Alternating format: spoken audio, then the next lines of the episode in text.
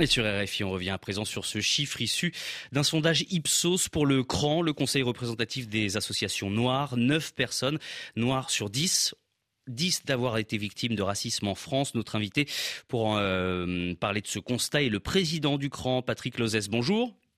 Bonjour. C'est un chiffre qui donne le vertige. 9 euh, personnes sur 10 dans un pays où on parle sans arrêt de diversité et de vivre ensemble.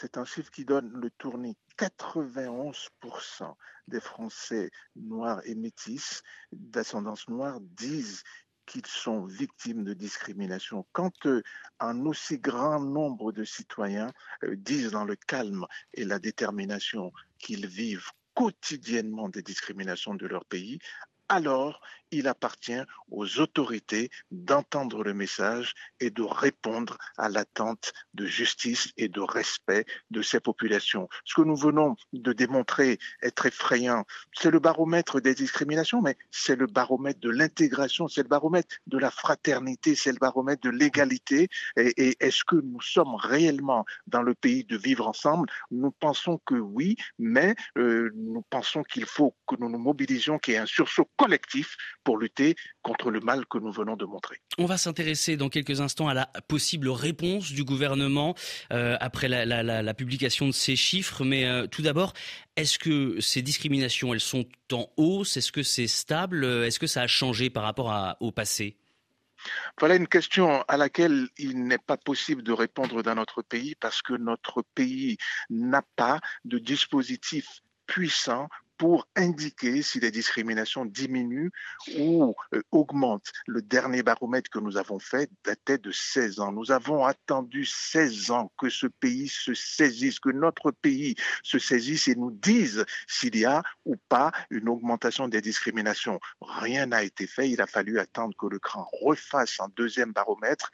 Il est euh, euh, une question à laquelle seuls les techniciens pourront répondre. Moi, je suis président d'une association, je suis républicain, je regarde ce qui se passe aujourd'hui et je ne peux pas me substituer aux techniciens. Je veux que mon pays nous dise et dise à l'ensemble euh, du monde si les discriminations ont diminué. Et j'appelle le gouvernement à ne pas ignorer cette attente et à faire en sorte que très rapidement, à intervalles réguliers, on puisse dire que notre pays progresse. Parce que ce que nous venons de montrer, nous n'avons pas montré uniquement en France, nous l'avons montré au monde monde entier. Je dis très simplement, quand on me demande si mon pays est raciste, je dis non, mais quand on me demande s'il y a du racisme en France, je dis oui, et un racisme massif contre lequel il faudra bien que nous nous mobilisions.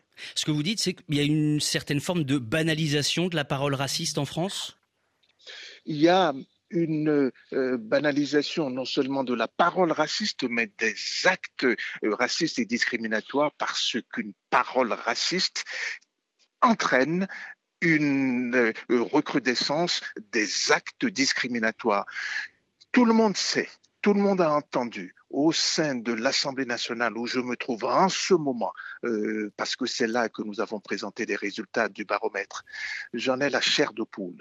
Je suis dans cette institution dans laquelle il y a quelque temps un député a pris la parole, l'institution dans laquelle quelqu'un lui a dit retourne en Afrique. Je suis dans cette institution, dans l'Assemblée nationale, là où sont les représentants du pays, où il y a quelque temps des joueurs de l'équipe de France qui s'est qualifiée pour la finale de la Coupe du Monde, ces joueurs ont été pris à partie à cause de la couleur de leur peau. Je suis à l'Assemblée nationale, dans l'institution phare de ce pays pays dans lequel un ministre et des ministres sont euh, euh, euh, conspués à, raison de leurs appartenances réelles ou supposées. Il faut bien que notre pays entende ce qui est en train de se passer et il faut y répondre politiquement et il faut y répondre institutionnellement. Oui, il y a une libération de la parole raciste et oui, la libération de la parole raciste entraîne des actes de discrimination raciste. Alors, voilà, vous le disiez, vous êtes à l'Assemblée nationale. Qu'attendez-vous des pouvoirs publics très concrètement?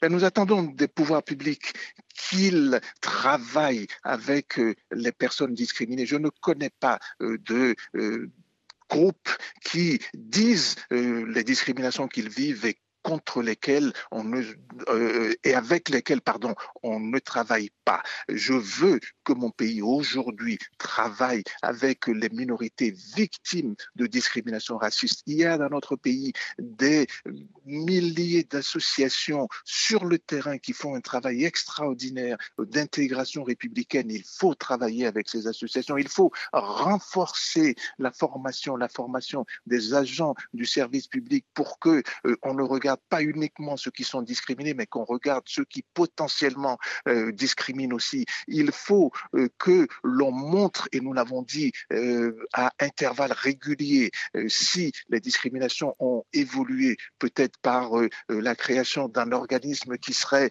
un, euh, euh, une institution nationale contre le racisme qui n'existe pas aujourd'hui, mais je demande euh, Il y a un plan, un plan antiraciste dévoilé par le gouvernement? Bien sûr dévoilé par le gouvernement il y a quelque temps, qui vient après de nombreux plans qui n'ont pas été efficaces. Et ce plan-là, euh, il faut le saluer, il a le mérite d'exister, mais il ne sera efficace que si on que si on associe les personnes victimes de discrimination par le biais des associations, sinon ça ne marchera pas. Ça sera de haut en bas, alors que ce qu'il faut aujourd'hui, c'est aller du bas vers le haut. Vous savez, mon pays a progressé. Merci Patrick Lozès d'avoir accepté notre invitation sur RFI. Euh, il est 12h38 dans nos studios à Paris, 11h38 en temps universel.